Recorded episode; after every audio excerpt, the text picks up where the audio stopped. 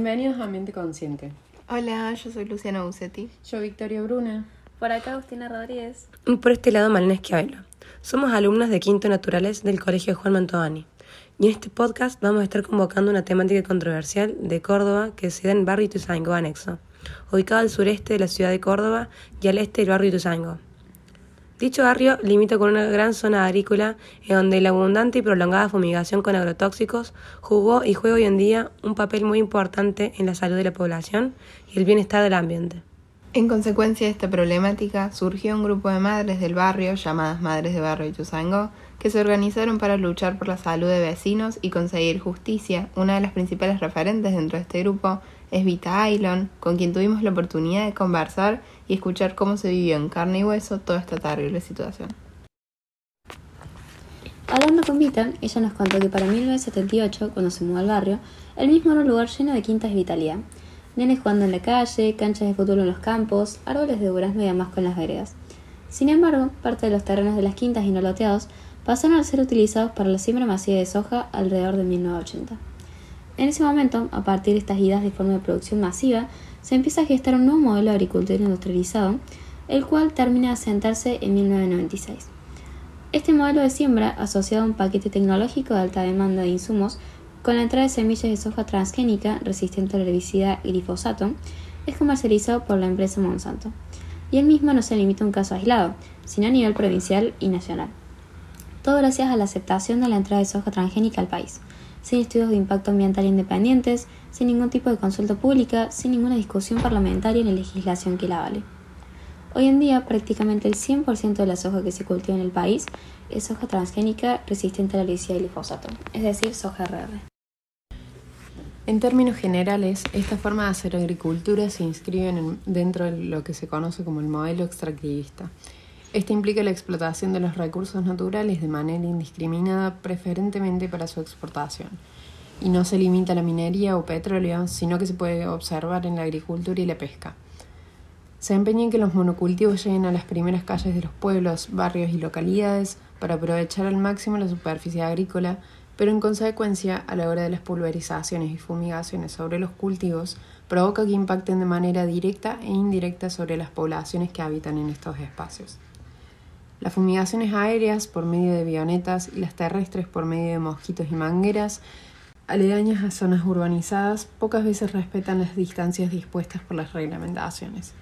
Este modelo de agricultura industrial y extractiva, que principalmente beneficia al agronegocio favoreciendo la concentración de la tierra en pocas manos, afecta a las producciones ganaderas, avanza sobre los bosques, deteriora los suelos, contamina las fuentes y reservorios hídricos, contamina la atmósfera con la eliminación de gases efecto invernadero, tales como el dióxido de carbono, el óxido nitroso y el metano, los cuales se emiten al medio ambiente, los agroecosistemas y destruyen la biodiversidad.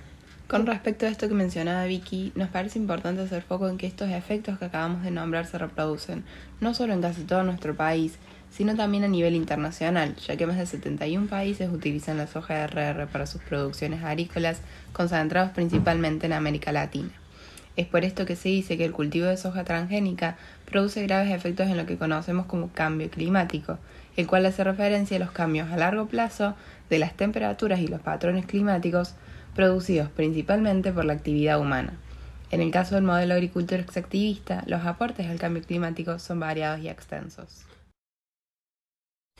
Totalmente. Por ejemplo, el monocultivo de soja repetido año tras año en los campos produce una intensa degradación de los suelos con una pérdida entre 19 y 30 toneladas de suelo y una pérdida total o casi total de la biodiversidad de la tierra.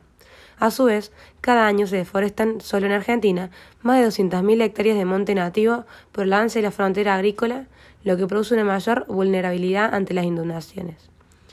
Este volumen de deforestaciones a nivel internacional repercute también en la transformación de oxígeno en dióxido de carbono, lo que produce una mayor concentración de CO2 en la atmósfera, que es considerado como un gas de efecto invernadero, lo que aumenta el calentamiento global. Más aún el uso de los agrotóxicos, que elimina en sí una gran cantidad de otros gases de efecto invernadero y aumenta el calentamiento global.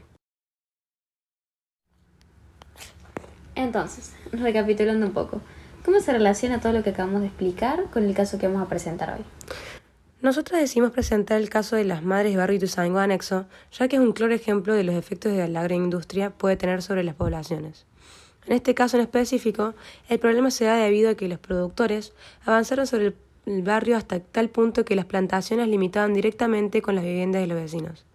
Por lo que cada vez que fumigaban, los tóxicos caían sobre los tanques de agua, las casas y la piel de las personas, quienes jamás hubieran imaginado el gran daño que esto provocaría en sus vidas. Nosotros veíamos, la, imagínate día acá, se la veía la avioneta pasar, los chicos corriendo por atrás de la avioneta, todo eso les caía arriba de ellos.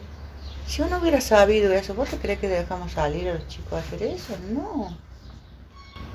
En el 2002, luego de 12 años de haberse implementado la agronomía transgénica en el barrio, se comenzaron a registrar enfermedades severas como por ejemplo casos de anemia hemolífica, tres casos de leucemia y eso tan solo en un año.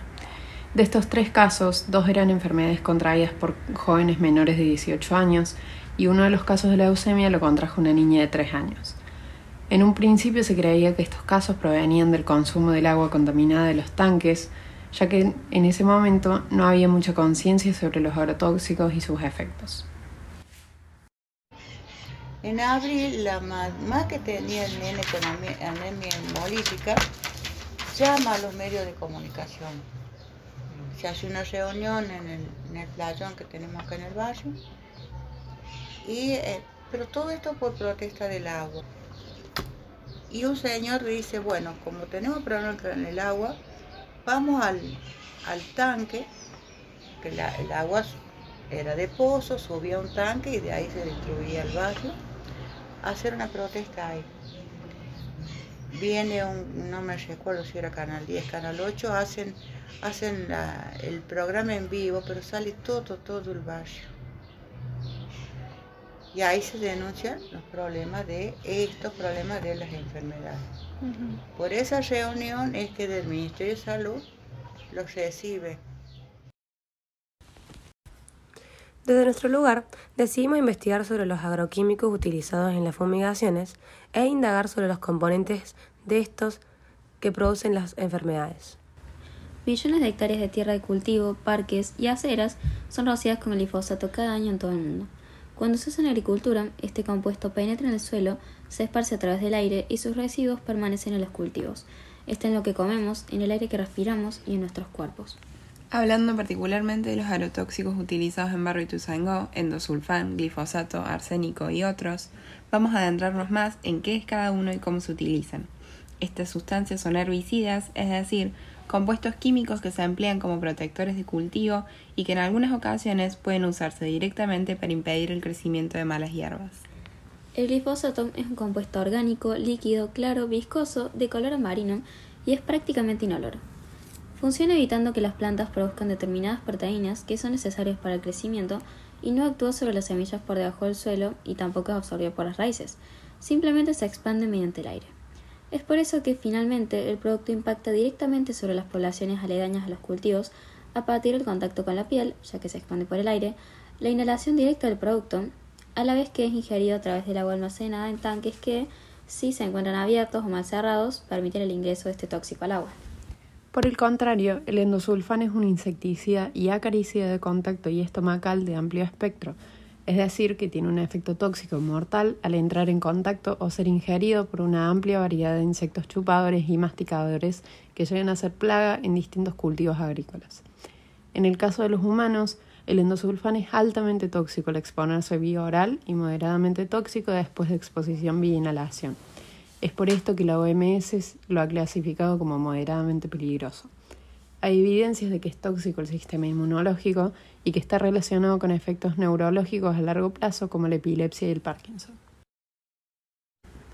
El endosulfán es un compuesto que además de persistente es muy volátil, lo que facilita su difusión en el ambiente después de ser aplicado.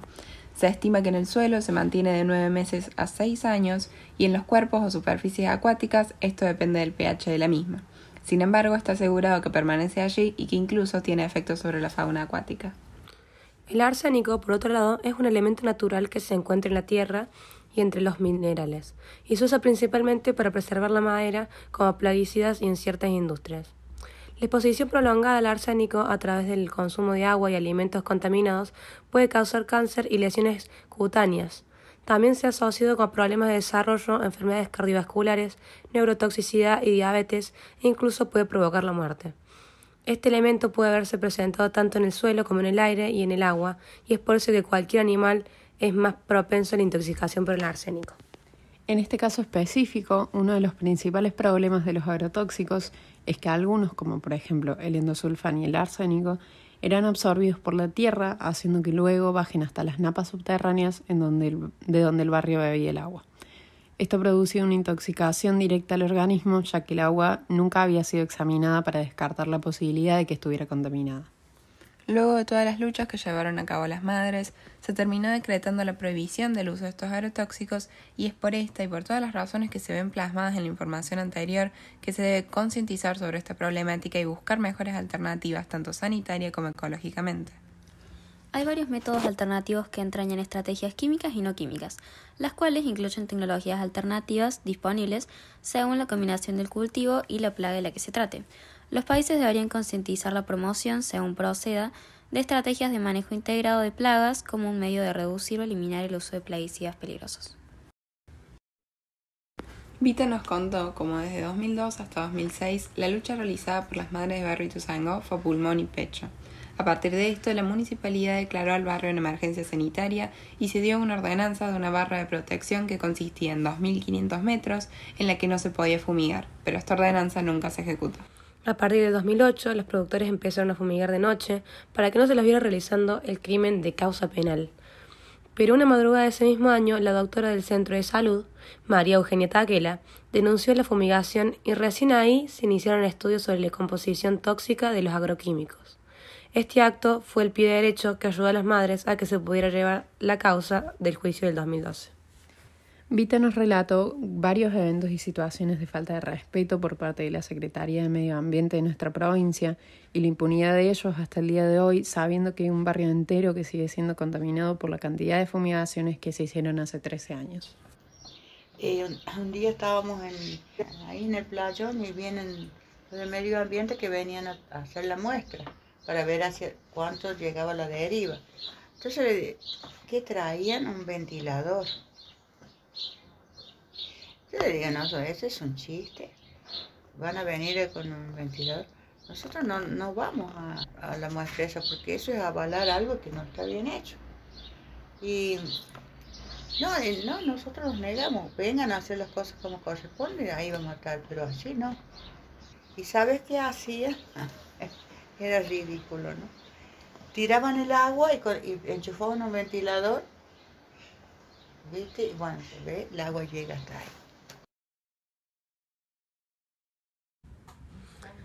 En relación al proceso judicial, Vita nos contaba que abrieron dos causas en paralelo.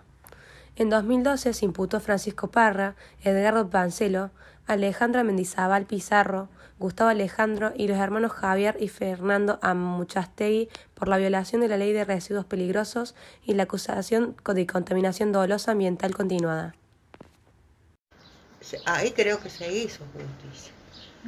¿Pero por qué? Porque los jueces, los fiscales que tuvimos en ese momento, ante todo fueron buenas personas y hicieron cumplir la, ley. Paralelamente, en el 2012 se presentan 38 querellas en lo que es la causa madre, y que hoy en día, en palabras de Vita, dormía en los cajones, ya que la abogada que tenía en esa época, María Eva Martínez, trabajadora de derechos humanos, pidió un equipo de médicos y nunca dieron lugar a su pedido. Luego de un extenso y complejo camino lleno de trabas, en 2019 las maras reciben la noticia de que no son más querellantes, sin ninguna explicación. Durante el mismo año ponen fecha el 30 de marzo del 2020 en que supuestamente se realizaría el juicio. Dos semanas antes de la fecha pautada les anuncian que no se realizará este mismo sin ninguna explicación. Para el 2020 llega la pandemia. Los tribunales cierran y el Poder de Justicia anuncia que no se podrá acusar a Parra por la misma causa que en el juicio del 2012. El caso se eleva a la Cámara Superior y este mismo año se enteran que en diciembre de 2020 había fallecido Francisco Parra y ninguno de los abogados se había comunicado con ellas para notificarles tal situación. Como la causa es penal y civil, Vita dice que no sabe qué sucederá con esta a partir de ahora. Es increíble cómo se pueden dar casos como estos que afectan a grupos grandes de personas con muy poca visibilización y difusión y menor ayuda por parte de las autoridades, lo que termina permitiendo que no se haga ningún tipo de justicia y la impunidad total por parte de los causantes. Sucesos como estos hablan de un Estado ausente que no se hace cargo de la salud de la población y que claramente prefiere priorizar la economía de algunos pocos antes que el bienestar popular. Por supuesto que existen otros actores sociales que tienen mecanismos de acción diferenciados. Las corporaciones permanecen silenciosas y hacen sus negocios mientras invierten enormes sumas en publicidad en los medios masivos de comunicación, de manera de tenerlos siempre a su favor y que nunca se publiquen ellos los cuestionamientos públicos que reciben. En cambio, los grandes productores ojeros son los que hacen el trabajo sucio con distinto grado de brutalidad, pero siempre demuestran su desprecio por la dignidad humana cuando se trata de conseguir dinero. La realización de esta investigación nos permitió ver que es súper importante que como juventud demandemos una respuesta del Estado y nos movilicemos para conseguir nuevas leyes y lograr que se haga justicia por esta y muchas causas más.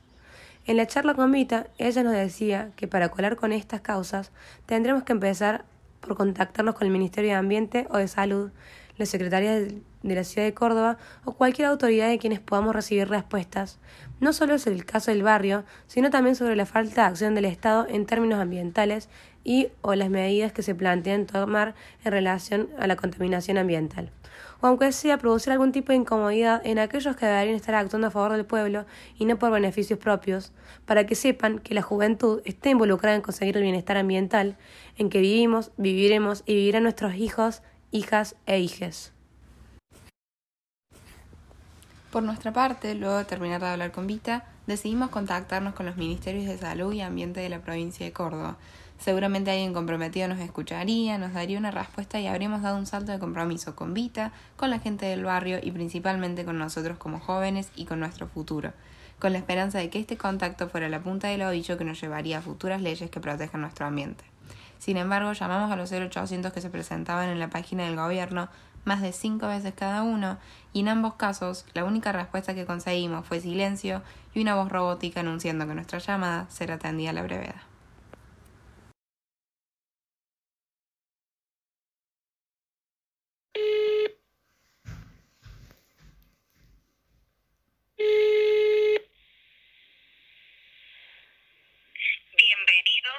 Secretaría de Ambiente del Gobierno de la provincia de Córdoba. Si conoce el número de interno, digítelo. Si no, aguarde y será atendido por un operador. Muchas gracias.